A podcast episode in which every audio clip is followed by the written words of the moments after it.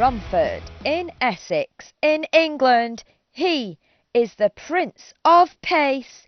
It's Callum Newman.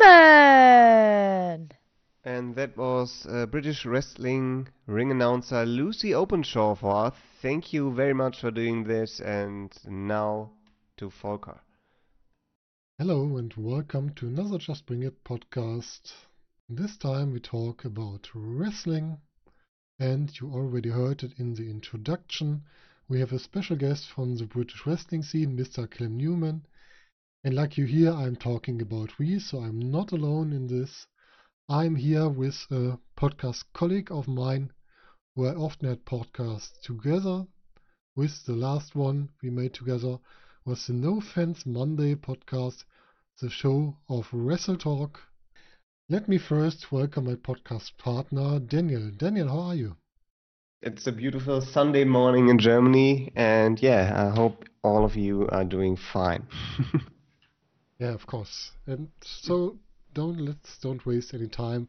And let's introduce our guest today. Today we have a, a new upcoming star in British wrestling and in European wrestling or wrestling worldwide. A wrestler who faced the real star of independent wrestling on the Wrestle Talk No Fans Monday I just introduced before. We have as our guest Mr. Callum Newman here. Callum, how are you? Yeah, I'm good, thanks. Um, just trying to find ways to stay busy. It's just, just so bored. I'm so bored. yes, uh, I, I completely understand. I have these times as well. Of course, Germany is now lifting the lockdown up a little bit, just a little bit. So there's actually a few more things to do now, uh, like uh, going to uh, IKEA there were pictures yesterday oh. that were absolutely horrible because like uh, there were um, queues uh, across the entire parking lot just to get inside IKEA.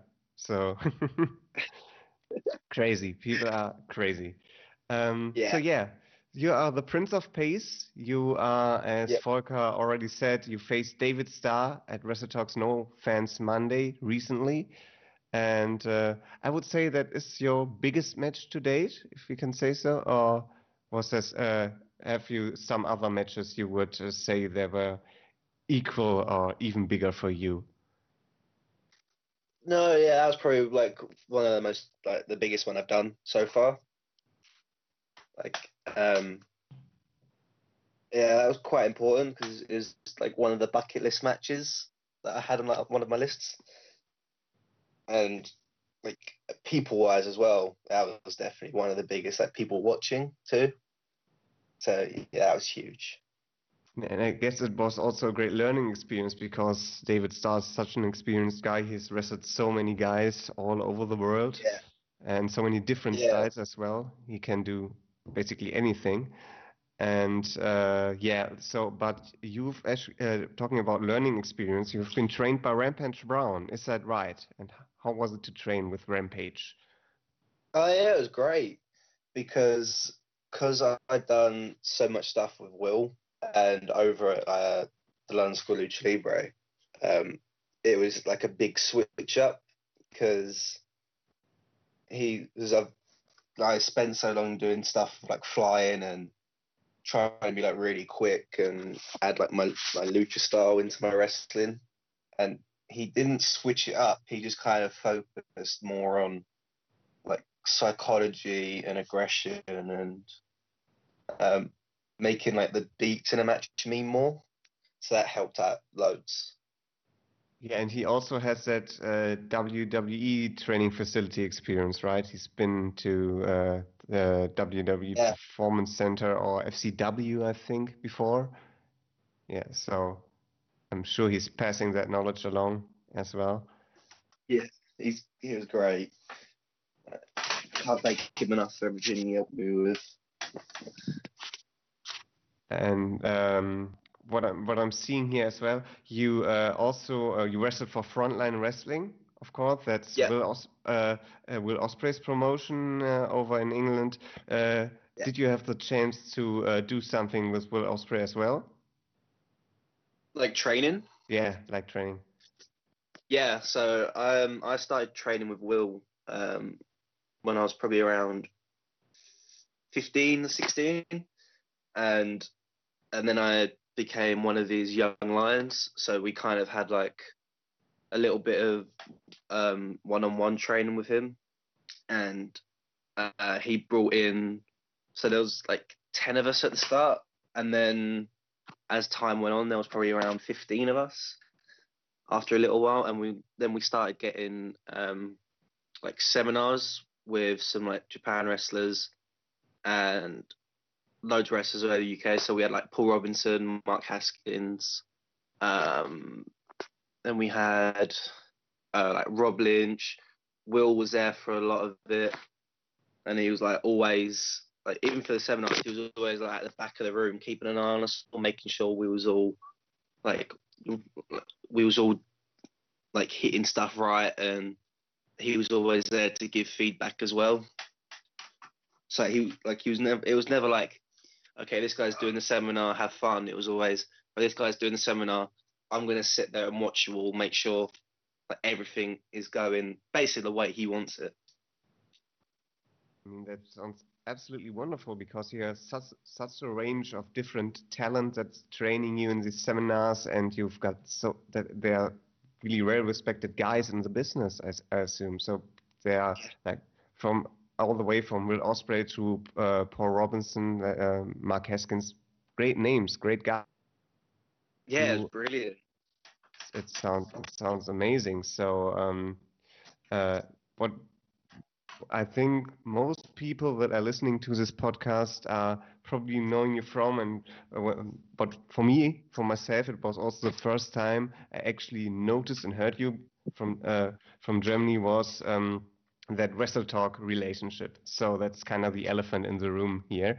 Um, uh, so um, you uh, are Wrestle Talk's first scholarship owner, and uh, maybe f- a few of us, uh, uh, you you were part of that video, of course. I've seen it. Volker maybe has also seen it, but uh, there is a video uh, where Alex Shane and Ollie Davis of Wrestle Talk hand you two thousand pounds of cash money. uh, how was that for you? How was your reaction to this? Um, I yeah, like it was really weird because like I've never seen that much money in one place before, and he just handed it all to me, and I'm like, um, huh? What's going on here? And I like I before that I knew like what like he kind of explained it to me what would happen if it all went through. And then out of nowhere he just told me that um like okay every, everything we've happened's happened so let's like crack on. I was like oh wow okay. Then i turn up to the studio done the whole interview and then he just he walks off and goes right we need a prop for this bit it's like why do you need a prop it's just it's just like okay you know what i'm not going to question it just you do you bro and then he's walked off, and as he's come back, he's got like, the, the little box, opens it up, and he hands me like the envelope. Like, "The- the what? The what? That's okay.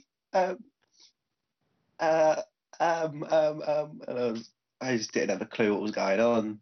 And then once it finished, I was like, okay, like, do you want this back? Like, to put it in like an account or something, like to make it easier? Like, he was, oh, oh no, like that's yours. Like, just to, so we like as a way of making sure it's all gonna happen, keep that. I was like, oh, okay. It- It's it's just a very crazy story and uh, a wrestling scholarship. I personally never heard that this exists. So uh, Yeah. so yeah, it's it's it's incredible. But yeah, do you have any knowledge about how they uh, decided on you? Why you are the guy? So is there anything they told you? Um, so Alex came to a London Lucha League show, and I was, it was like the main. I was in the main event, and I was taking all these like doing all these crazy flips and taking all these stupid bumps. And after I went up to was like, "Oh, hey man, have you got any feedback?"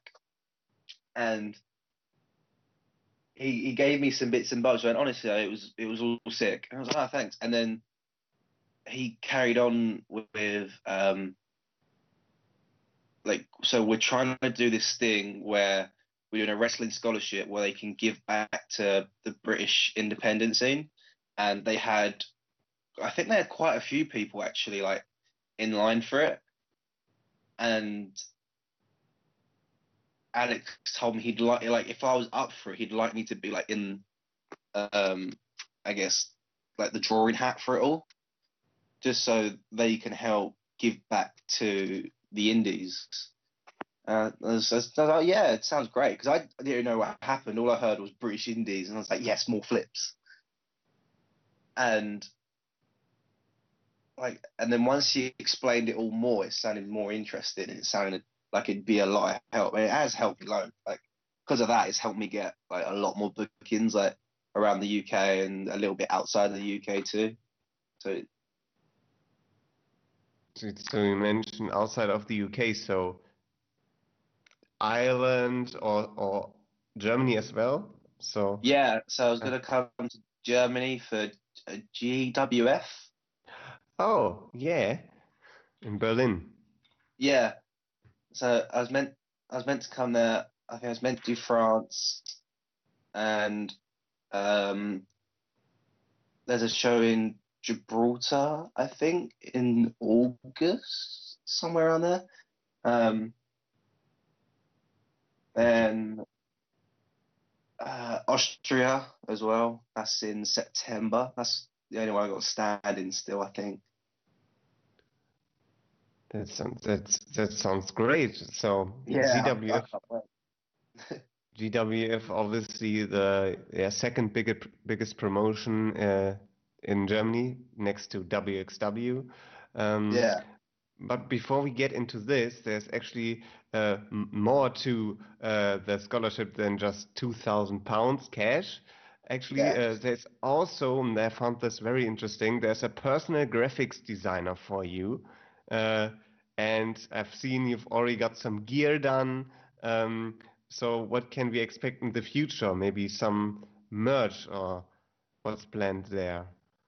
Yeah, so I got um, some t-shirts out, uh, and I want to use uh, their graphics designer more um, with like um, like more cartoon stuff because I love like comic books. So I'd love to have something along the lines of like an eight by ten where it's just like a comic strip. So, uh, so for um, are you a more a Marvel guy or DC or both? Ah, Marvel. I love a bit Spider-Man. So we can expect something Spider-Man themed Yeah, in the future. Yeah. Um, and of course, I, I, I think so. One of these shirts will probably have the words Prince of Pace on there. Um, yeah, yeah. But the question I have on my mind there is how did you come about come around and decided on that nickname Prince of Pace? How did you get there?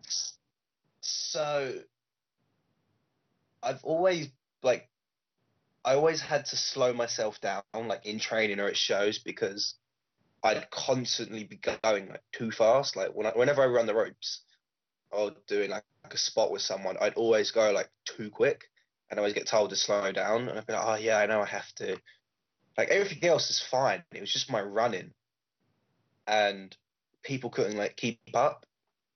So um, after a while of me not doing it, I was like, you know, I, I'm to turn this into a thing. So then, like, it's not like going to drag me down if people are like, oh, you have to slow down. Like, no, it's my thing. Like, if you can't keep up, then that's my thing. And at, at the start, it was like, I want to be called like the ace of pace or something, something dumb like that and I spoke to Will about it, and he said, "No, you can't be. You can't be an ace." Because he, he was saying how like, the ace is like the best of something, because it would go prince, king, then an ace. I was like, ah, okay, then I have to think something. Else. Oh no, just he went, no, just do that. Be a prince, and then you have to earn it, and then you work your way up. So, oh, okay. So he went, yeah, Prince of Pace, that'll do. So, oh, okay. And then like, then we was think about it more and more. And he said, yeah, do it. And like you could, and then like you could be like a little parkour kind of boy, like the Prince of Persia. It's like, wow, all right, let's let's see how this goes. And then as I run with it, it's kind of gone well. Uh, I'm a big speedy boy now, so it's fun. the big speedy boy. That's also a great nickname. That's uh, like like the, the Prince of Pace. I directly have to think about a German wrestler we have from Germany. I don't know if you know him, Julian Pace. If you have a yeah, do you know him? Yeah, he came over to Frontline uh, a couple months ago. Ah, okay. As I first saw you against David Starr, I thought it would be a great match between the Prince of Pace and Julian Pace. That'd be great. Perhaps. Be, yeah, because I remember him coming over and um, he was super quick as well. He was just like running it, and he kept making sound effects. Every time he ran around something, it was like a car. Every time he he ducked something, and Neil, this is great. Yeah, it could be a fun match between uh, both of you, or perhaps you both together in a team against two others could be fun as well. Yeah, I think it'd be great to do singles as well, just because it'd be so quick. Yeah, yeah, of course. Um, so when we are already uh, booking fantasy matches uh, and uh, new and uh, coming up with new bookings for you, there's obviously WXW lo looming around, and they're always hungry for new talent, of course. And uh, the first time I made the connection, uh, Callum Newman in WXW was at 16 Carat Gold um, they had uh, they have the WXW Ambition tournament, which is more like a shoot style tournament. Um, and in that in between that tournament show, they had a special uh, next generation special attraction fight between Ethan Allen and Luke J- Jacobs, the young guns. Yeah. Uh, yeah. And then I thought this spot is like perfectly for you because you would just fit right in there and you would thrive in this environment. So um, yeah, WXW Ambition. I don't know if you actually have seen or heard something about this tournament that's part of the bigger tournament, which is 16 Carat Gold. Uh, and uh, yeah, I, have you heard of it? And would you consider would, would would you like to compete in such an environment? Yeah, I'd love to. I have heard of it because um, I've been following like WXW for a little while, and um, like I, am mates with Ethan and Luke, and they was telling me about it, and it's like for them it was a great opportunity too, because I think to be in that environment was just great, and I'd love to do it because um, I, I think like my flying would bring a little something different there as well. And absolutely, it, it'd just be great to be there. It's just like, yeah, it's. Uh, there's so many different people coming together at these events from all across Europe and the world, as, uh, especially. So there's yeah. Not, like you had like like was it uh, Speedball Bailey and uh, Mike Bailey and uh, Bandido. Oh, that uh, match. yeah. that was. I've never seen people throw coins or money inside a ring before. So I, I, I heard that and I was like, they're throwing coins at them. Why? Why? Like that sounds like it hurts. It did hurt, yeah. I had so things. I know they're throwing money in the ring. I was like, oh, okay. I was like, wow, it must have been a great match there for throwing money in the ring. It was. I've I've never seen a better match live, so it was incredible, and it, it felt like they could still go after the finish. So they they yeah. saying.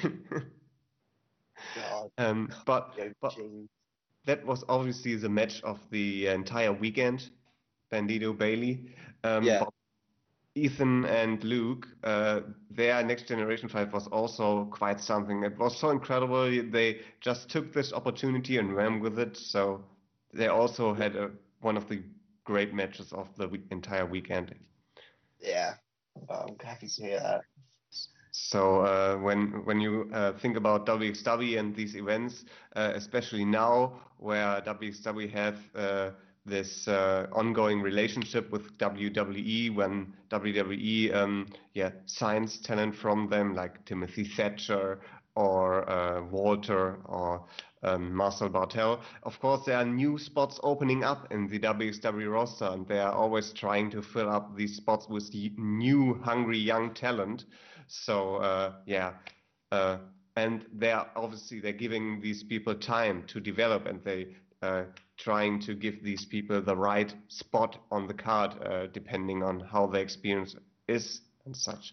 But it's uh, so, and there's around WXW 16 carat events, there's also Wrestling Code making events as well. That's also a German promotion. So there's lots of work in one place for for uh, wrestlers to not only grow but to have a yeah have a stage to show themselves. So uh, I really really hope in the future we see Callum Newman in WXW in some capacity.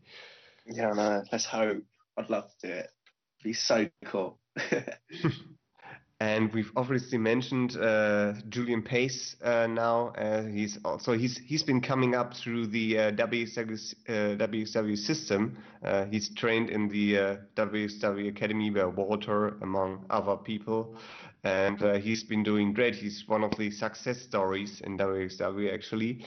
And yeah, but there are obviously so many different people, not only in WXW but also in GWF that have been stationed in Germany and are successful in Germany. And uh, besides Julian Pace, do you have anyone else, any German wrestler you want to face, you heard of, and you just want to get in the ring with?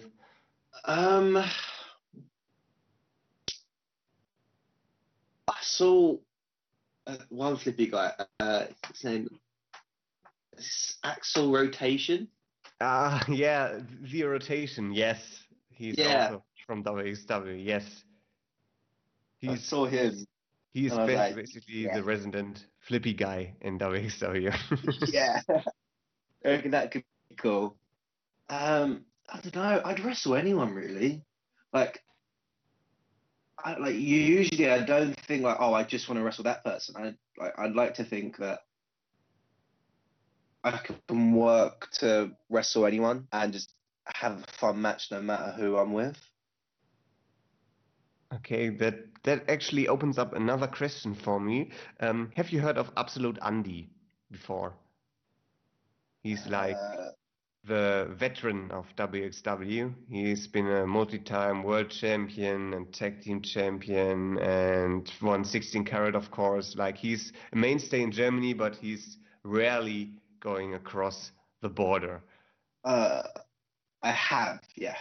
He is he is um, he is uh, um, known for having a, a wide once again a wide variety of uh, of styles. He can be the big, mean, strong guy heel, but he can also be the comedy guy that actually works, and people buy him both as a comedy wrestler and as a serious heel, and. Uh, and as a baby face, so he can portray a lot of roles, and he's got a great experience. So, and it's like considered a jackpot if you can work with Andy inside a WXW ring because he can do basically anything.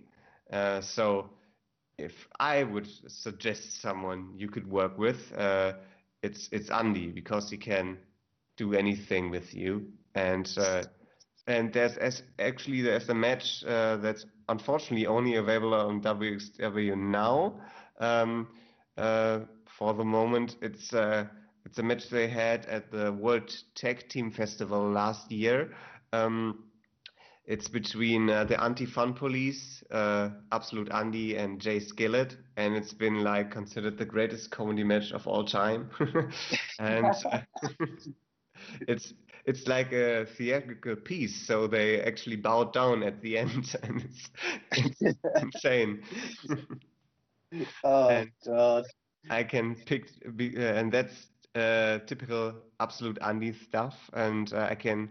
Uh, so the question is, uh, could you consider yourself in a also in such comedy environments? So not that it's just ridiculous and uh, like you've seen in WWE, but uh, like actual good, well done comedy. Could would could could you see uh, uh, yourself in this as well, or would you say, ah, I'm not interested? Um, I, I don't know. I have like a like. I don't really like comedy wrestling. Just so. I, I don't like it when we're trying to wrestle and I'm taking all these bumps and stuff, and the crowd are laughing just because like I've like I just work so hard to do all this crazy stuff and it takes like a couple things for the other guy to do and then they all start laughing and it just feels like a, a massive like they're taking they're making fun of it. Like if i'm in that environment i'll make it work completely and i'll i'll do it and it will turn out being fun but i don't think it'd be something i could watch back just because i hate hearing like the crowd laugh just because like it's I just work too hard to do too many bumps and all these different flips and this, that, and the other just do a comedy match. I think. Yeah, uh, I feel like there's a there's a wide range of what a comedy match actually can be, but yeah, it absolutely makes sense. You wanna you work hard, so you wanna make the crowd cheer uh, or or boo, depending on what character you're playing. Uh, but uh, yeah, you don't uh, making people laugh is not always them having fun. It can just be uh, yeah people not taking this seriously anymore and don't uh, that they might not appreciate uh, the risk you are actually taking. So uh, Yeah. I actually get where you're coming from there. Um, but uh, aside from comedy wrestling matches, uh, are there any wrestling matches you'd recommend to people to watch? Maybe matches you've already you've been in yourself, but also matches you just watch uh, from uh, WWE, AEW, or indie shows. Um. Lately, I've just been watching loads of like uh, New Japan. Um. So I watched like uh, Will versus Kushida. Oh, Um, yeah. Uh, I watched Prince Devitt versus Ricochet from like years ago. Uh, indie wrestling. Uh, da, da, da, dum. I don't know. There's there's so many good matches on. Um, I don't know. I can't pin it, pin that one down. I mean, there's there's there's. Uh, ah, I I think Volker wanted to say something now. So it's question that's coming up to my mind at the moment. You directly after we ask what matches you can recommend, you went to New Japan. Where do you think your wrestling future, where do you would wish to end up in your wrestling future? If you think about the big companies, is it New Japan? Is it uh, WWE? Is it AEW? Do, do you ever thought about it? Where do you want to go in future? Yeah, so uh, like a hundred percent, I want to try and like go to Japan. Just, right, um, I just love their style more, and that's like going back to wrestling not being like comedy, just because over there it just feels so like legitimate and nothing's a joke. So it everything just kind of feels like this is wrestling. You getting like as soon as that like you watch a match, like as soon as that bell rings, everything go. Everything is like you just focus on that match. So that's hundred percent. I'd love to go to Japan, but then uh, if there's other options like WWE or something like that, then there's like if the options there, prob- I would probably go. Yeah. Just, I just see how it rolls. Okay. At the moment, you're more to go the the sport way, so more focused on the sports uh, side, Yeah. not the entertainment side, I guess. Huh? Yeah, like like al- I've always been more about the moves, Mm. like constantly like like uh I I I think it more it more came from I started at a training school that wasn't very good Mm. and it was constantly like tech wrestling, tech wrestling, tech wrestling. Ah, So since then, I was like for like probably like six years, I was always a technical wrestler, and as soon as I left, I just started doing more and more stupid, cool stuff because I was I used I used to be quite small and I was like like I was skinny, and everyone used to throw me about and tell me do all, do all this cool stuff off the ropes. So I was constantly like, oh, I'm gonna like I, from this on, I'm I'm gonna be the moves guy. That's all I am. I'm gonna do. I'm gonna get in, do some cool moves, and then move on. But it's only been lately where I started thinking about what like where I want to go with like my character with the whole Prince of Pace thing. So like, I know where I want to go with it, but it's just how to um go forward with it. So then I have people like Cara Noir to help me out, and Will and a few other mates as well that'll be there to help me out with pushing the character along. Yeah, it's, it sounds really good. I guess, like Danny said before, to be a part of the Ambition show in Germany at WXW would be good for your your way of thinking about for the future. That would perfectly fit in what you are thinking to do in future. Just to focus on the sport, not the whole entertainment. Entertainment is as well important, but you don't have to focus just on entertainment.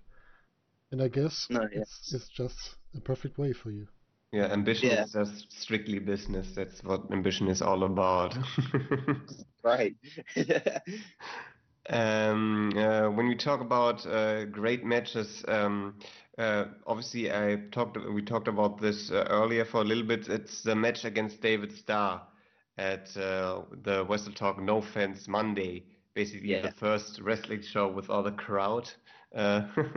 Uh, Um, but and there was that, that infamous moment where uh, you and David Starr uh, got into an argument backstage with Luke Owen as the interviewer, yeah. and then uh, then uh, you uh, accidentally punched Luke in the face. Uh, so Yeah. how was that?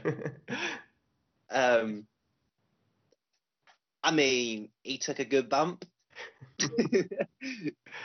like, like, I mean, fair play to the guy. He did not flinch. like he he took it like a champ. I was like, wow. yeah, and he was uh, wear, wearing that neck brace for the next two or three weeks, I think. oh, I saw that on Twitter. I was like, I am so sorry. I am so sorry. I mean, that's happened. That what ha- what happens when you are among wrestlers. It's just a job risk, I think. yeah, it's like ha- like hazards of the job, mate. yeah, and then of course you guys directly uh, uh, did dive uh, into the match. The ring announcer Lucy Openshaw, who uh, has done an introduction for you earlier in this podcast, she uh, she uh, yeah she was not able to announce you guys because you just went went right into the fight. yeah, started And- beating each other up, and then straight to the stage, and then jumped off the stage. Yeah, it, it it was insane. For me, for myself, it was the best match on it, uh, on the entire show. Actually, Thank you. I was very well entertained. And uh, of course, if people uh, did not have the chance to see it, um, on Wrestle Talk Clips with this uh, side project uh, of Wrestle Talk, there's the entire match available from start to finish. So if anyone wants to check that out for free on YouTube, the entire match, David Starr versus Will uh, versus uh, Callum Newman. Um, and yeah, talking about David Starr, of course, the hookup for that punch that came against Luke Owen was uh, you telling David Starr um, something about getting cancelled. and uh, yeah, so for us in Germany, that's still a relatively relatively fresh round because we had to say goodbye to David Starr in WXW. Um, and uh, yeah, he's a quite outspoken guy. Uh, Yeah. and he says, yeah, and he basically nailed uh, nailed it when he said in his WXW promo that, uh, yeah, um, there's freedom of speech, but there's not freedom of consequences, of course. Um, and yeah, so what's your take on this whole situation and uh, on David Starr and his independent movement? Um, I think what he's trying to do is helping out like a lot of wrestlers, like with like the whole equi- equity thing. Because I remember like uh, Paul Robinson was there for a bit, and he was saying like it helps like injuries and stuff like that, and like um, there's a lot of stuff he can help you. And I was like, oh, it helps with injuries, sure, like that'll help me. And I think because he speaks his mind so much, he says a lot what people are thinking. So I think it gives that like people a bit like wrestlers as well a bit more confidence to say like a bit more what's on their mind. So yeah, so David David is um is is doing he's doing a thing. He's pushing through with this. Of course, uh, he's uh, right now on Twitter. He's uh, once again um, like retweeting stuff or posting things uh, to undermine his statement. And from my personal viewpoint, it's not it's not wrong what he says, but I can definitely picture a lot of people all inside the business like um, uh, are not ta always uh, agreeing with his opinion. So, but that's what opinions are all about, like- right? Yeah, like it's like it's his opinion. If he wants to say it, let him say it. Like I don't understand why people get so upset about things. Just just let him just like let him do what he wants. Like he has an opinion. He said it. You don't like it. Okay, move on. Go watch a gif of like a cat or something. yeah, that's probably the most go-to thing. Watching GIFs of cat all day, Yeah. especially during this time. There's nothing else. It's, it's it's either a, uh, a cat in a in a party hat or a dog. Either, either or. um, yeah, and of course, um, uh, the British wrestling scene um, has been in some form of of, of mo movement. Uh, so the the dynamic seems to have changed over the uh, last couple of months and uh, years. So uh, it went from like being like super duper extremely popular to um, yeah, actually some promotions having to close down, and there are two different arguments uh, about this. Uh, we heard Triple H saying it's uh, only the promotions uh, that uh, um, were weak as well and didn't have enough uh, uh, health care for their wrestlers and stuff. They had to close down, and now only the strong have survived, and the correct, the promotions that are doing the business the right way, as he says, are there still. But there's obviously the other argument that says uh, it's because of NXT UK everything is closing down. So, where do you stand on this? like it's, it's a hard one because like NXT were like they were pulling all of like the good independent guys. They were like snatching them up and like I think there was some hardcore fans. They only like showed up like a good portion. They was only like showing up just to see that wrestler. And there was like, oh, he's gone to NXT. Cool. So we're not going to watch him now like we're not going to go to that show now because our favorite wrestler's not there. So that could be to blame because them. But then like for him to say like only the strong survive, not doing the business right, it's like like healthcare for the wrestlers. It's like it's independent wrestling. I don't think like I've always been told if you get hurt, it's just you get hurt. It's wrestling. Like expect it. Like we hit each other pretty hard and especially me, I do all these flips and neck bumps, so expect like you're gonna do it, expect it, I guess. So that's what I always get told. So it's a weird one.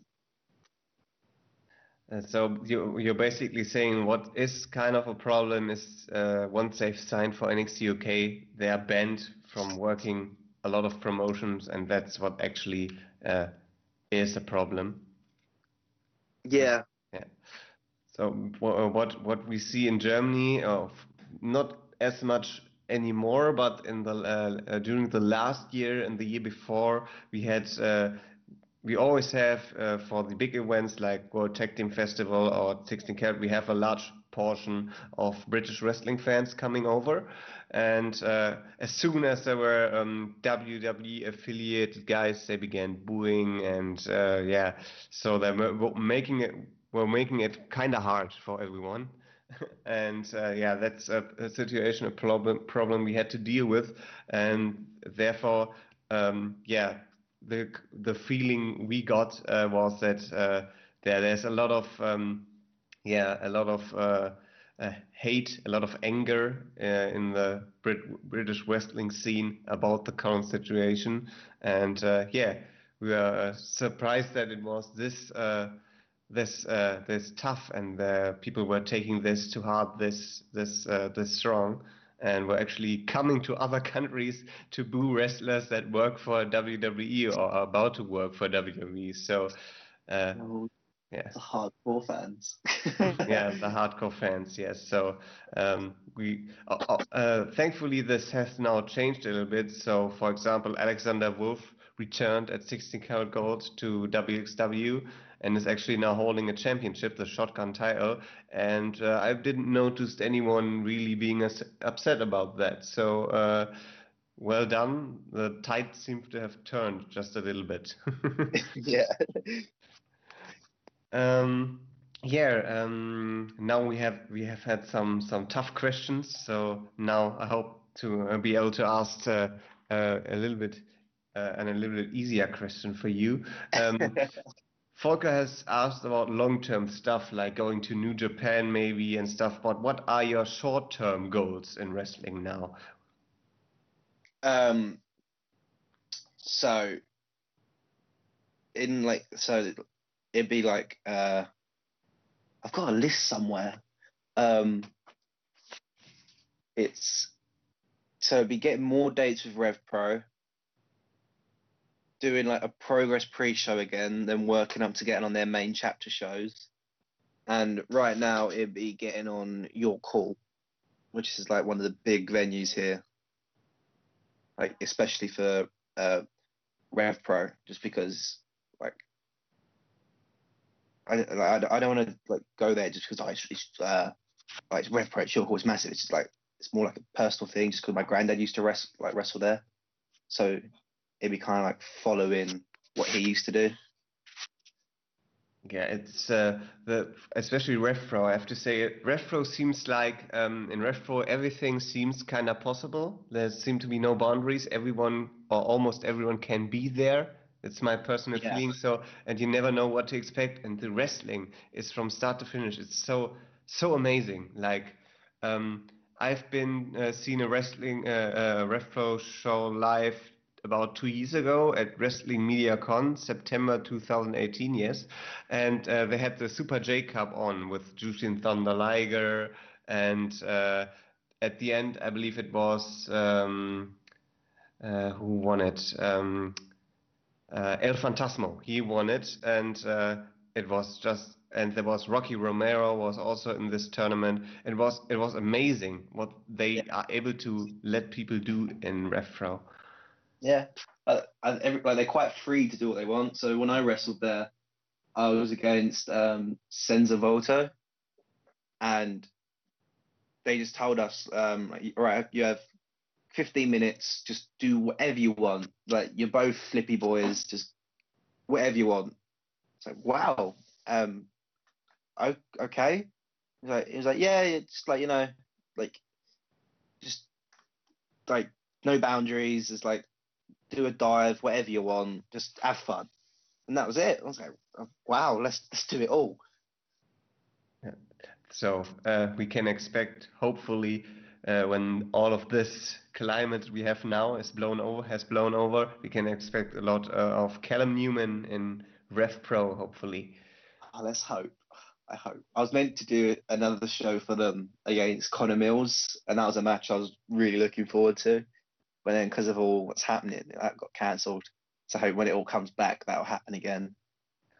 Hopefully soon we are able to experience uh, wrestling shows with crowds again. But uh, obviously, uh, if the NHS is able to cover it and not just because we want to have it. Yeah. uh, so I, I believe Volker wants to ask something now. Yeah, I'm coming back to something you said really early in the podcast. You said that David Starr was someone on your bucket list. Do you guess to Yeah. tell us who's also on your bucket list? So uh, let me actually find the list. Uh, oh, my room is a state. Oh my god. So right now, so uh, David, uh, Kyle Fletcher, Rampage, Will, uh, Mark Haskins, and there was another one. Where's the other one gone? Da, da, da, da, da, da, da, da. Uh, Paul Robinson again and Mark Andrews. Oh, that sounds really good. I would guess I would buy every show of it for if we can see yeah. these matches. Especially against Kyle Fletcher, I think it would be a great match. Seeing him on the No Fans Monday show was great again, not in the tag team as a single wrestler. I guess you both could connect really great. Yeah, I hope. Just because like there's so there's just like, like so many ideas I've got, and seeing him now as a singles wrestler, it's like it's like a huge difference since I saw him like tagging. Right, he's he's, he's so sick. Yeah, um, he has um, he has developed quite uh, quite uh, the new character for himself with the mask and all of this stuff. So uh, yeah, like it's like grim or something. yeah, yeah. Um, but that's that's what it's all about. So um, once you kind of feel uh, as a wrestler that the crowd may be uh, uh, seen enough of you, you your character just a little bit, so uh, they get back into it again. So you see Yeah. this. I think the best example for this is uh, Chris Jericho, who's been doing this for, I believe, 30 years now, and uh, yeah, it's uh, it's insane what he's been able to do with just slight character changes, and boom, people are back into him again.